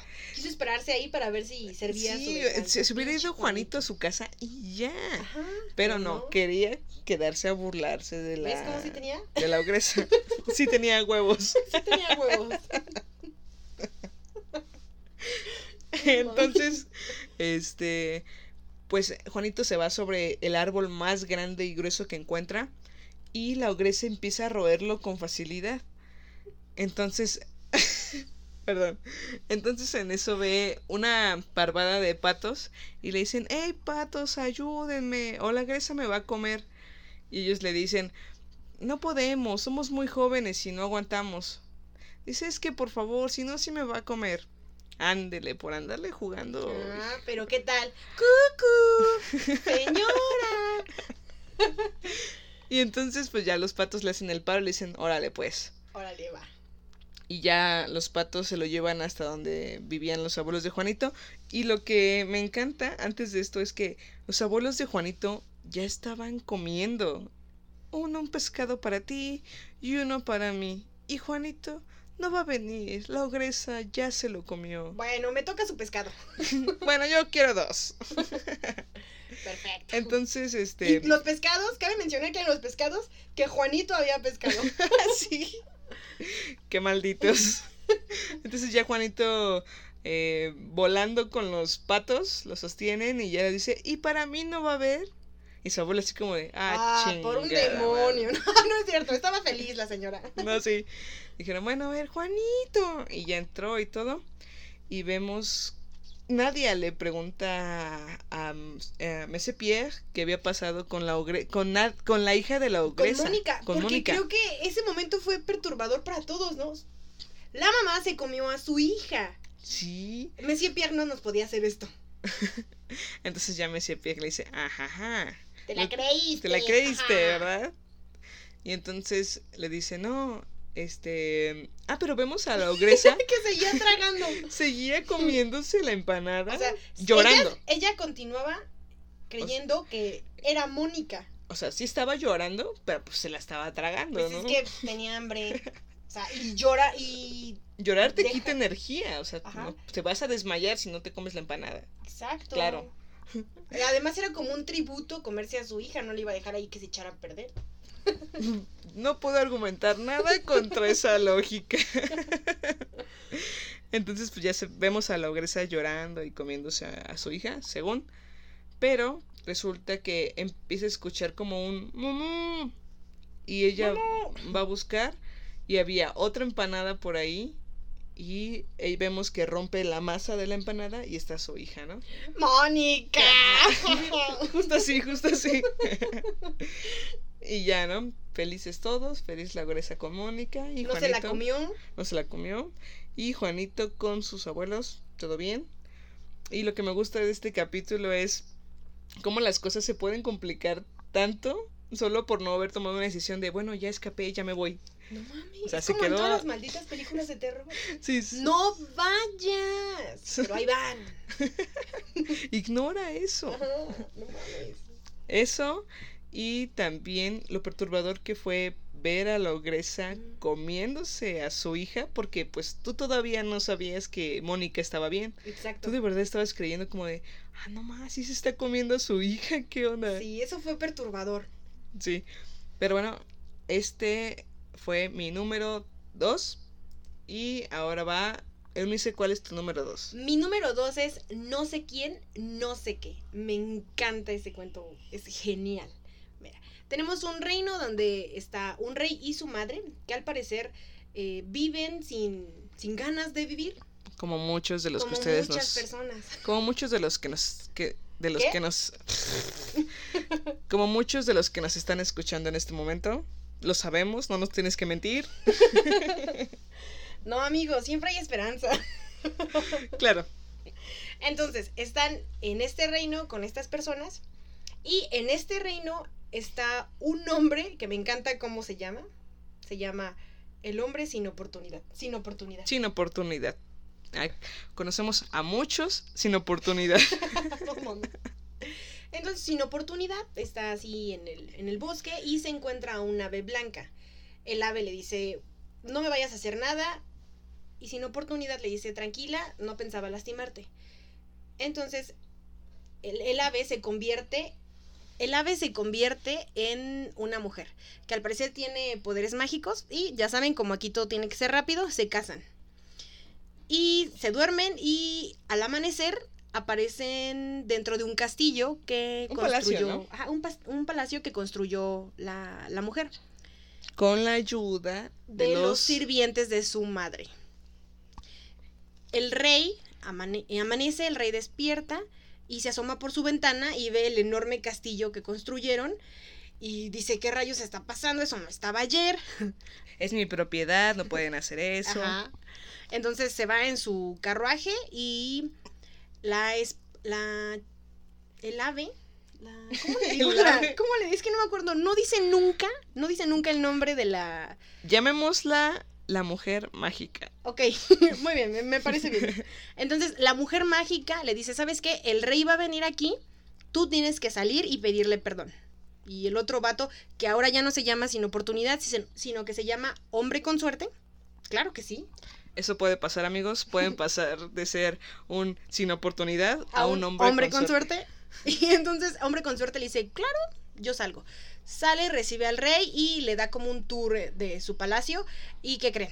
El rey conoce a la mujer con magia. nuestros títulos, nuestros nombres. No Está bien, está bien. Y se enamora de ella, ¿no? Entonces llega a llorarle a su mamá y me encanta cómo hace sus rabietas, ¿no? Son en el piso así de, ¡ah, mamá, mamá! Es como un berrinchito de un niño de 5 años. Hasta un osito de peluche le ponen Sí, ahí. tiene un osito de peluche. Y le dice, mamá, su mujer es tan hermosa y tiene un palacio. Entonces la mamá, bien cizañosa, le dice, ¿sabes qué? Tienes que pedirle una tarea que sea imposible para él. Entonces, si no la cumple, tú lo ejecutas y te quedas con la esposa. Claro. Exacto. Le pide al hombre con suerte que construya una calzada desde su palacio hasta el palacio del rey. Y el hombre, me encanta, el hombre con suerte le chilla también a la mujer con magia y le dice, pero es que ¿cómo lo voy a hacer? Y la mujer con magia Le dice, le dice, tranquilo, Tranquilo, sí. duerme y mañana todo va a estar bien. yo quisiera que me dijeran eso cuando tengo un problema. Ya, no te estreses, tranquila. Pero que de duérmete, hecho al día y siguiente mañana todo va a estar bien. O sea, yo me digo a mí misma, tranquila, duerme, mañana todo va a estar bien. Pero ¿qué creen? Pero cuando despierto ya no todo está tan bien. no está bien. Bueno, entonces no estuvo tan bien como para el rey. El rey se despierta y ve que ya está la calzada. Tómala. Entonces vuelve a chillar y le dice, mamá, ¿y ahora qué voy a hacer? Entonces la mamá, muy astuta, le dice, tienes que decirle que vaya a no sé dónde a buscar a no sé quién para que, le, para que te dé no sé qué. Y dice, como nunca va a encontrar nada, se va a perder, seguramente se va a morir el vato y ya jamás va a regresar. Y tú, querido hijo, te vas a poder quedar con la mujer con magia. Con la mujer con magia. Entonces la mujer con magia le dice, está bien, vas a ir a buscarlo, vas a ir a buscar este lugar, vas a ir al final del, Del camino, mundo. del mundo, y ahí vas a tomar un baño y quiero que te quede claro que solo vas a tomar, es- solo Solo- te vas a secar con esta toalla. Le da una toalla que ella bordó y al parecer tiene como la imagen de un ave. Y ya, me encanta porque lo que me decías del hombre con suerte es que confiaba ciegamente en... Claro, es y que, es que, te- era, el truco era tener fe. claro, y te decía que, claro, mira, desde que se convirtió de un ave a una mujer, ¿Cómo no le van a hacer la ¿Cómo fe? no, ¿Cómo no le vas a creer? Ella entonces, eh, el hombre con suerte emprende su viaje y llega a una ca- llega al fin del mundo, me encanta porque esos fin del mundo siempre son como con precipicio, como si la tierra estuviera plana. Un abismo. Y llega a una casa donde vive una bruja y la bruja le dice, ¿sabes qué? Te voy a comer. Y el hombre con suerte le dice, pues está bien, pero déjeme doy un baño porque estoy un poco sucio. Se mete a bañar y bueno, el chiste es que la bruja se da cuenta de que es su yerno, ¿no? Lo abraza y le dice, hijo. Se da Dice, cuenta "¿Pero de que es estás-" su yerno porque la se da cuenta de que su hija bordó la toalla con la Ah, que él la se toalla secó. que le dio. Mm, La mujer con magia era muy astuta. Claro. Y entonces le dice, ¿pero qué estás haciendo por acá? Y ya le cuenta toda su historia. Le dice, ¿sabes qué? Y manda a llamar a una rana. Y le dice, por favor, lleva a mi, a mi yerno a no, sé, dónde. Y ya la rana baja. Y me encanta porque, o sea, no sé dónde es completamente oscuro. Y solo ves como las líneas de los dibujos y ahí aparece como un rey que está sentado con una mesa y le habla a no sé quién para que le sirva la cena. Termina de comer, se va y entonces el hombre con suerte se sienta en la silla y le habla a no sé quién. Me encanta, no sé quién, no sé quién. Sí, Frida, señor. yo también quiero un no sé quién en mi vida. Yo también. Y le dice, sírveme la cena. Y le dice, ¿sabes qué? Ahora siéntate y come conmigo. Entonces, no sé quién le dice, no ma, jamás había tenido a un, Bueno, le dice que en mucho Eh, tiempo su amo jamás lo había invitado a comer y- en la misma mesa que él. Y termina y le dice, ¿sabes qué? No sé quién, ¿puedes darme no sé qué? Y Claro, ese amo. sonidito que hace cuando le Desde, da- desde, desde ahora te, se- te seguiré siempre. Ajá, ese sonidito que hace cuando ocurre la magia es genial. Te hace Me- creer en la magia de Exacto. verdad. Y entonces ya se van a... Harry, Harry, a wizard. El hombre con suerte y no sé quién llegan al reino para poderle dar no sé qué, tanto a su esposa como al rey y a la mamá del rey. no a la mamá del reino. O sea, sí se querían darle no sé qué, pero ella dijo que no quería. ella dijo, ¿saben qué? A mí me vale, no quiero. Y ya saben, terminó amargada. Y todos fueron felices en el reino. Y el rey le dijo, bueno, ahora que me has hecho feliz con no sé qué, te voy a hacer mi heredero, porque nunca voy a tener hijos. Perfecto que él lo aceptaba, ¿no? Exacto. Y ya todos son felices en ese reino que antes era muy infeliz, gracias al cisne que... O un ave blanca que Era no sé un qué ave blanca que no sabemos si era un cisne, un pato o qué. Sí. Frida dijo que era un palomón. un palomón, pues sí. Entonces ya todos son felices. Muy bien. Ahora vamos con redoble de tambores. con el primer eh, puesto en mi lista es La bruja del armario de escobas. Creo que para mí lo puse como el primer puesto porque es todo un clásico. Es el primer capítulo. También la bruja que sale todo el tiempo en la intro Ah, es esa ajá. bruja. Me parece que es el, el- mi- para mí el capítulo top. Aparte porque es la- una de las historias donde está, o donde es eh, el protagonista, Monsieur, Monsieur Pierre. Pierre, claro. Entonces, bueno, el armario de escobas. Eh, Papá Said lo vemos en la tienda y le da cinco francos de cambio a Monsieur Pierre y le dice, aunque no lo crea, la primera casa que compré costaba solo cinco francos. Y pues ya les empieza a contar la historia. Aquí también quiero recalcar algo. Monsieur Pierre fue a comprar una casa cuando era niño. Sus papás, Ah, quién sabe dónde diablos es que estaban. recuerda que en la vida real sus papás ya estaban muertos. Oh, ¡pum! Mi, mi cerebro explotó. Entonces, por eso. Claro. bueno, entonces como ya estaba huérfano, pues tenía que conseguir una casa. Y va con el de bienes raíces y el de bienes raíces le dice, es que no, no, no tengo ninguna casa cinco francos. Y Monsieur Pierre le dice, a ver, tiene que buscar bien. Monsieur Pierre, niño, le dice, tiene que buscar bien. El caso es que pues se hace bien güey el de bienes raíces porque sí tenía una casa que costaba cinco francos, pero estaba embrujada, ¿no? Entonces con toda la con toda la malicia del mundo y con una risa burlona, Me encanta. Y aparte siempre está agarrándose las manos así. Sí, todo malvado. Entonces, pues ya le dice, mira, tengo esta casa, pero está embrujada por la bruja del armario de escobas. Me encanta cómo le muestra toda la casa. Sí, y está bastante bien la casa, Ah, ¿no? claro. Solo tiene un defecto, está embrujada. Fue así como de, oh, aquí está la cocina. Sí. Y el baño. Y el armario de escobas. Y bueno, entonces pues ya le vende la casa a cinco francos. ¿Qué ofertón? Muy bien. Yo quiero una. Si saben de alguna, por favor, contáctenos. Mándenos un mensaje. Nos interesa. Queremos ampliar nuestro estudio. Sin brujas, por favor. De Porque- preferencia. No resistiremos decir bruja, bruja. A eso voy. Ahora, el, el de bienes raíces le dijo, mira, la bruja no se te va a aparecer si tú no dices adentro, si tú no cantas la canción dentro de la casa de bruja, bruja, cuídate la retaguardia. Entonces, pues ahora Monsieur Pierre, niño, no deja de pensar en esa canción. Adentro, pues nunca la cantaba, ¿no? Pero afuera era todo el tiempo cantar bruja, bruja, cuídate la reta, guardia. Entonces, un día, sin fijarse, llega a su casa, entra y la canta completa. No mato, nos dio miedo, ¿no? Aparte Dije- la, la musiquita que te ponen. Tun, tun, Rayos, no. ¿Qué hiciste?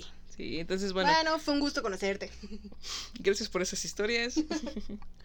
no, y entonces, pues ya, la bruja se aparece y le dice, ya que cantaste la canción completa, te voy a llevar. Y le dice, no, dame una oportunidad, quién sabe qué. Aparte Entonces- es Navidad. Sí, no, no, no me puedes este, llevar en Navidad. Y entonces la, la bruja le dice, mira, te voy a dar tres oportunidades. Puedes pedirme tres cosas durante los próximos tres días. Y si no te las puedo dar, eh, te quedas, ¿no? Pero si yo te llego a dar alguna de las cosas que tú me pides, te llevo.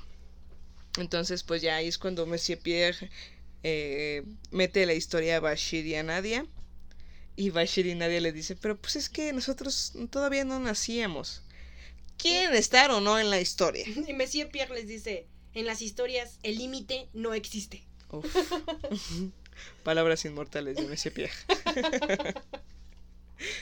Entonces, pues ya eh, entran en la historia y Monsieur Pierre va a pedirle ayuda a Bashir y a sus peces mágicos, Y la traducción importante de su rata. su rata. Y aquí va otra canción. Yo creo que por este es, eh, por eso es mi, mi- mi capítulo favorito, porque tiene la de Bruja Bruja Y la de y pequeña la, rata, pequeña amiga. la traductora de los peces es una rata a la que Bashir le canta pequeña rata, pequeña amiga, ven, Ven por aquí.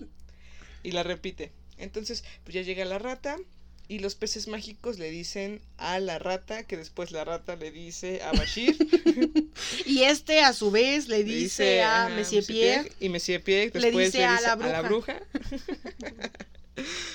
Entonces, los peces mágicos dicen, le tienes que pedir la primera noche las joyas de plástico que parecen real. Bueno, que brillan como las reales. Ajá. Entonces, pues ya va y la bruja sí logra con concederle eh, las joyas que brillan como las reales de plástico. Bueno, ya viene todo Sad Mesepierre y le da las joyas de plástico a Nadia. Ya el segundo día, los peces mágicos le dicen que ahora tiene que pedirle el árbol de macarrón. Entonces. sí, cuando va con la bruja y dice, bueno, ¿ahora qué me vas a pedir? Y le dice, quiero una rama de macarrón. Y dice, bueno, esa no es idea tuya, pero igual la vas a tener, ¿no? Y empieza, de su escoba empieza a florecer las ramas de macarrón y empieza una musiquita... Muy que- pegajosa. Sí, muy pegajosa que ustedes obviamente ya vieron los, los cuentos de la calle Broca, sabrán de qué les hablamos. Y pues ya va todo triste y sus vecinos me encanta porque dicen, míralo, pobrecillo, mañana la bruja se lo va a llevar. No mames, nadie le hizo paro al niño. Y entonces pues ya, el último día, pues ya sin esperanzas, casi va otra vez con Bashir y sus peces mágicos. Y Bashir y sus peces mágicos le dicen, ahora tienes que pedirle una rana con cabello. Y no te la va a poder dar porque ella es la rana con cabello. Y cuando la tengas, la vas a amarrar con un cordón y le vas a cortar el cabello y ya no va a ser nunca bruja, solo va a ser una rana común y corriente. Entonces va Monsieur Pierre con toda la expectativa. Van esta última vez y pues ya le dice, quiero una rana con cabello. Y la, bruna la bruja le dice, esa no es idea tuya, no te la voy a dar. "Ah, Entonces vete de aquí, esta es mi casa. Dice, bueno, si tanto insistes, ahí tienes tu bruja, tu bruja. ¿Tu bruja? Perdón. Ahí tienes tu bruja, ¿no? Cumpliéndote tus deseos. No, ahí tienes tu rana con cabello. Y ya se transforma en la rana con cabello. Efectivamente era ella. Entonces Monsieur Pierre la ata con un cordón y le corta el cabello. La mete en un frasco y pues ya la bruja ya solo es una rana. Y la, la rana se va a vivir con, con los peces mágicos de Bashir y su ratita. Y en las traducciones la ratita decía que no podía decir lo que la rana había dicho porque eran malas palabras. Que a este punto yo creo que era como carambola, pipí, popo, popo de Papá de perro. perro. Sí, ese es mi número uno. ¿Cuál es tu número uno, Eunice? Ok, mi número uno es el justo y el injusto. Creo que por lo que más me gusta este capítulo es por las escenas que te da. O sea, esta escena donde están dos vagabundos a un lado de la carretera, debajo de un árbol, filosofando sobre lo que es justo y injusto. El hecho de que llegue en una motocicleta una especie de monje Diabólico. se ve luego luego diabólico y aparte después de que hablan con él le sale fuego a su A su a moto. su moto y se va, me encanta. Hablan sobre lo que es justo. ¿Eh, ¿Qué? Espera. Discuten sobre lo que es justo. Obviamente, el justo, de nuevo, dice que es mejor serlo a tener una vida llena de injusticias, aunque el pobre está sumido en la miseria, igual que el otro. Igual que el injusto. Hacen una apuesta. Van a preguntarle a la primera persona que se crucen qué es mejor, si ser justo o ser injusto. Y esta persona que se cruza es el monje malvado con llamas en la moto. Y obviamente el monje malvado les dice que es mejor ser injusto en este mundo. Lo que apostaron fue un, el único trozo de pan que tenía cada uno. Y el justo termina sin comer y va persiguiendo al otro y le dice, oye, por favor, dame aunque sea un trocito de pan, me estoy muriendo de hambre. Y no mames, el injusto le dice, ¿sabes qué? Está bien, te voy a dar un trozo de pan, pero ¿sabes qué vas a hacer? Vas a perder la Tus vista, ojos. ¿no? Vas a perder tus ojos. Aquí tuvimos una discusión sobre cómo fue que pasó eso, pero bueno, esperemos que ustedes lo resuelvan algún día. El chiste es que el justo le dice, bueno, está bien, tengo muchísima hambre, así que te diré que sí, te doy mis ojos. O mi vista. Porque no sabemos si Porque fue no su sabemos vista cómo o pasó. sus ojos. Y no mames, el injusto, otra escena también bastante perturbadora, el injusto le quita la vista al justo y no le da el pedazo de pan, hace honor a su injusto, a su injusticia. A su injusto. Entonces, el, el justo, ahora también ciego, se da cuenta de, se decepciona y dice, ¿saben qué? Voy a ser injusto y voy a entregarle mi alma al demonio. Y va con el herrero, curiosamente es el herrero que aparece En la ogresa. la ogresa Y Juanito. que sabe perfectamente la dirección del, del infierno, porque es lo que le pide. Le dice, ¿sabes qué? Vas a caminar derecho y vas a encontrarte Un manantial. Un, a un manantial. Y al lado de ese manantial va a estar un árbol enorme, que es el árbol del infierno. Y ahí se reúnen los diablos a medianoche. Esa es otra imagen que también es bastante... Es épica. Ajá, es, o sea, es cuando llega el ciego, camina, va hacia el, manantial y se esconde debajo del árbol y se espera a medianoche, porque ustedes saben que todo lo malvado empieza a medianoche.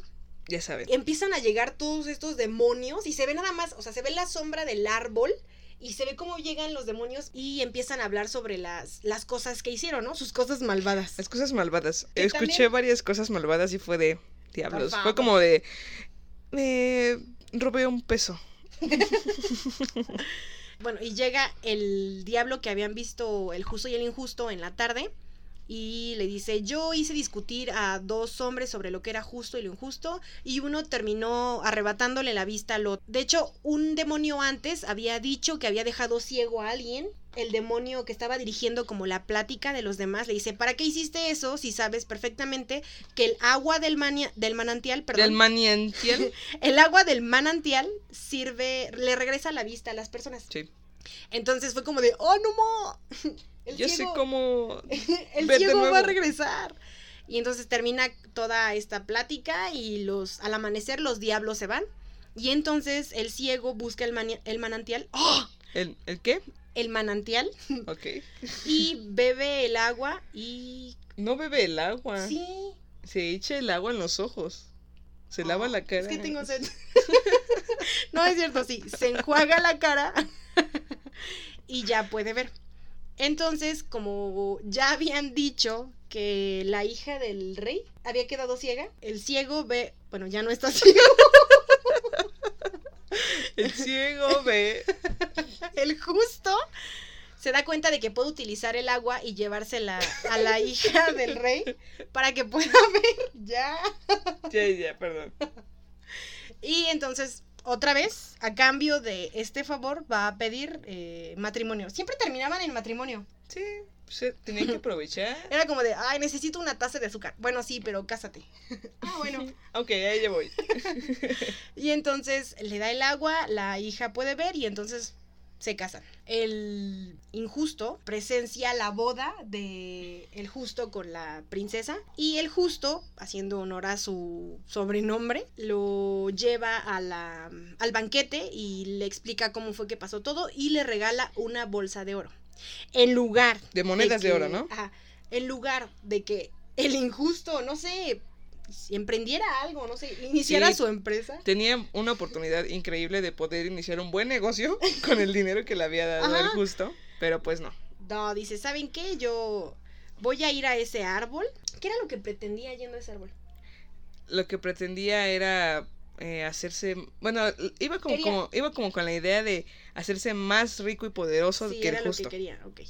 Entonces llega al árbol y llega la medianoche y obviamente todos los demonios llegan y uno dice, antes de que comencemos a hablar, quiero decirles que alguien nos estaba escuchando la noche anterior porque resulta que... La hija del rey ya no es ciega, ya, ya, no es ya ve. ciega y el justo ahora está casado con ella. Ajá. Entonces tenemos que revisar. Y y esa, esa escena donde... Y todos dice, los- bueno, entonces ahora sí vamos a revisar, a ver si alguien nos está escuchando. Esa escena donde bajan todos los demonios y empiezan a buscar. Y lo encuentran, ¡pum! Y entonces él corre a una velocidad impresionante y no vemos qué es lo que le pasa. Va- bueno, va- se va tropezando y todo. Ajá. Y se esconde, se le cae, se le cae su dinero, No, tonto. ma, su bolsita de dinero. y pues no vemos exactamente lo que le pasa. Lo que le estaba diciendo a Ulises es que bien pudieron haberlo matado, pero Ajá, no. Pero no lo hicieron. Y al final ya se ve que el injusto está ya sin nada, otra vez como siempre. Pero pasa al lado en carro el justo, siendo rico con su esposa. Y ya solo se ve pasar al monje y le dice, ¿me querías preguntar algo? Le dice el injusto. Y él le dice, ay, no, ya no. Y Ya, ya, lárgate. sí. Y ya nada más se ve que como que se quema un poquito, pero pues no se muere ni nada. Ajá. Yo de verdad creía que le iba a pasar algo feo, pero pues no. Pero no. Yo pues- recordaba que le pasaba algo feo hasta que lo vimos Sí, y fue de. No, "Oh, no. sigue bien. Se salvó. La La, moraleja es que ser injusto no puede acabar tan mal. No tan mal. no. La moraleja es que siempre cuides tu dinero. que, que lo pongas en un lugar seguro Claro, para que no se te caiga. Bueno, y ahora van las menciones honoríficas. Las que yo creo que son menciones honoríficas. Les voy a dar tres. Les vamos a decir muy rápido. Las tres que yo tengo en menciones honoríficas es El agua que te es invisible, El par de zapatos y la historia de Luz tu Crew. El agua que te es invisible, pues ya todos lo hemos visto. Y si no, pues ve a verlo. Están en YouTube. Los cuentos de la calle Broca. Es cuando una bruja le da a Monsieur Pierre una botella que hace a todos, una botella de agua que hace a todo invisible, ¿no? Todo lo que toca esa agua es invisible. Entonces y a Monsieur Pierre se le cae la tirarla. botella, vemos todo el desmadre que todo París empieza a ser invisible, toda Europa. Gracias, Monsieur Pierre. Sí, y entonces pues la gente como que se empieza a acostumbrar a ese estilo de vida, no, le, no les molesta, empiezan Pero como a llega la bruja. Y, dice, llega la "¿Sabes qué? bruja y le dice, mira, como ya la cagaste, ahora traje una botella que te hace ver todo lo que es invisible. Y Messi Pierre dice, bueno, entonces déjame dársela a mis amigos. Dice, no, ya no. Mejor yo misma voy a ir a dársela a todo el mundo. Yo misma voy a ir a dársela a todos para que pues ya empiecen a ver. Y pues ya se las da y ya todos ven. Ahora, lo que estábamos discutiendo era... Ok, todo lo invisible seguía siendo invisible aunque lo pudieran ver. O porque ya lo podían ver, ya no, Ya era, no era invisible. invisible. No sé, amigos, si ustedes lo resuelven. Resuelvan esta ecuación. porque no tengo idea de, de cómo son las cosas ahí. Bueno, ese es el primero. El segundo en mi lista de menciones honoríficas es el par de zapatos. Este es muy bonito. Es de la Mm. historia de un, un par de zapatos rojos muy que lindos. están casados que están casados. y enamorados. Y pues desde que los compran, pues eh, cada, a cada paso a cada paso que dan, pues empiezan a separarse. Y pues pasan eh, sobre los pies, pasan por los pies de una gorda, por los pies por los pies de la sirvienta de la gorda, pasan por los pies de una anciana, que es la tía de, ¿De la, sirvienta de la gorda. Y bueno, como esta tía no podía caminar muy bien, o sea, arrastraba un pie, entonces pues tenían la oportunidad de, de besarse entre cada arrastre de pie. Pero pues uno terminó desgastándose más, que fue la chica. Entonces los tiran a la basura y ahí otra vez interviene Nadia y Bashir. Nadia y Bashir los pone, los ponen en una caja y dice, es que pareciera, pareciese que están enamorados. Entonces, los ponen en una caja sobre un río y se van y son felices por siempre los dos zapatitos. La última historia en mis menciones es Luz Tucru, la historia de Luz Tucru. Hay varias cosas que tengo que mencionar, les voy a dar muy breves. La historia de Luz Tucru es, bueno, Luz Tucru era alguien que nació con el don de ser inmortal, pero siempre hacía cosas buenas, ¿no? O sea, era todo un artista, un guerrero y nunca se le reconocía nada por su nombre. El más importante que tenemos que dar es que cuando descubrió América, pues dijeron, a ver, ¿cómo que te llamas tú? Me llamo Luz Tucru. No, no, no, es un nombre muy feo. A ver tú, ¿cómo te llamas? ¿Quién? ¿Yo? ¿Yo? Cristóbal Colón. ¿Por qué? Así es. No, ma, o sea, fue como de vamos a agarrar al más onzo. Y Sí, tú. volteé así de. ¿Quién? ¿Yo? Cristóbal Colón. Y pues ya, por eso es Cristóbal Colón descubrió América, que no es cierto. No es cierto, amigos, fue Luz Tucru. Julio César fue Luz Tucru, Juana de Arco fue Fue Luz Luz Tucru, Cristóbal Colón fue Fue Luz Luz Tucru, Jesucristo fue Fue Luz Tucru. Y pues ya, al final pues él termina enamorándose de, de su vecina. Y como ella... Secuestra- co- secuestra a su co- gato. Sí, como ella no lo quería, secuestra a su gato y le dice, o te casas conmigo o no hay gato. Y ella le dice, ay, tanto así me amas, ok, sí me voy a casar contigo. Que enfermo, no sé por qué. locos. Y pues ya se casa con ella y según son felices. Se, no, no, no trascendió en la historia grande, pero sí trascendió en la canción. Hay una canción en francés que se llama La, la Mère Michel, que es la madre Michel, que ella fue la que la que tenía el gato y Luz Tucruz se lo llevó. Aquí este hay algo que Se resuelve como un misterio. Sí, nos explotó la mente porque entendimos cuando dicen me dio mm, ¿cómo? gato por libre, Ajá. me dio gato por libre. Entonces, miren, antes en la Edad Media en Francia había pues varios puestos ambulantes De comida. de comida. Entonces, dentro de ellos uno era los traîneurs. Ellos hacían como estofados de animales y sopas y salsas. Y pues casi a- había un platillo que se llamaba gibelot. El gibelot está hecho a base de conejo.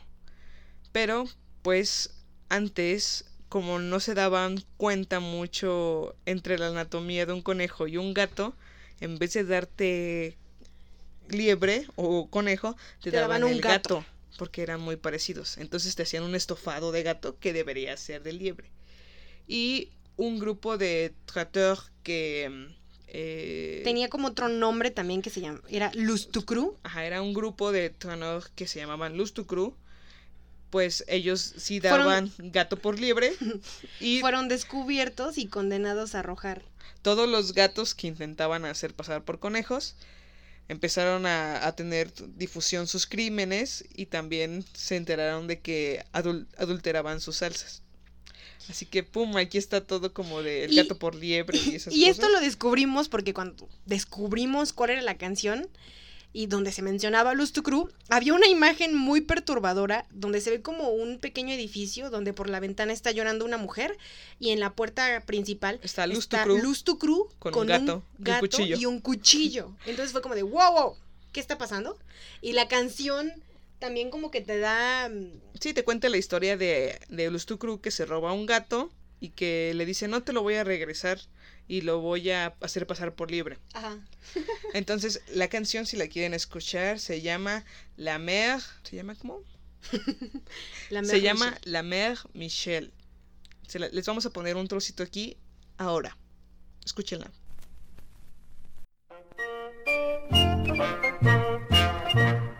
C'est la mère Michel qui a perdu son chat. Elle crie par la fenêtre à qui le lui rendra? C'est le père Lustucru qui lui a répondu. Allez, la mère Michel, votre chat n'est pas perdu. Sur l'air du tra-la-la-la, sur l'air du tra-la-la-la, sur l'air du tra-la-la-la, tra-la-la. Bueno, pues ahí está la canción. Y estas son mis menciones honoríficas. Eunice, brevemente tus menciones honoríficas. Ok, las mías son el viaje a Saint-Deodat, que es la historia de cómo impresionantemente logran hacer Monsieur Pierre y un capitán que ya estaba muerto, que todo un pueblo se transporte a las orillas del mar. El siguiente es la casa del tío Pierre. El tío Pierre eh, tiene bastante dinero y tiene un hermano. Este hermano se casa y Se lleva a vivir ajá. lleva a vivir a su esposa con él. Entonces se dan cuenta de que a medianoche, ¿por qué todo lo hacen a medianoche? A medianoche. Comienza a contar su dinero. Entonces la esposa intenta ver qué es lo que está haciendo. El tío Pierre se enoja y la corre, ¿no? Al día siguiente, eh, la esposa le lleva un café al tío Pierre y el tío Pierre ya está muerto. Puedes ver el cadáver en, en la cama. Sí. Entonces eh, abandonan la casa y se van, ¿no? Tienen dos hijos, una niña y un niño. Y estos niños eh, creo que van por el campo, no me acuerdo qué era lo que llevaban. Y empieza a llover y entonces se refugian en la que era la casa del tío Pierre. Entonces ahí, des- ahí se encuentran con el fantasma del tío Pierre, que no sabía Que estaba que muerto. estaba muerto. Y ya como que reflexiona y dice, creo que mi- en mi vida fue muy avaro, como un- una especie de Scrooge, ¿no? Así es. Y a los niños los cuida y les deja el cofre de las Sí. monedas de oro que tenía. Y Pues ya, su familia está salvada de pobreza.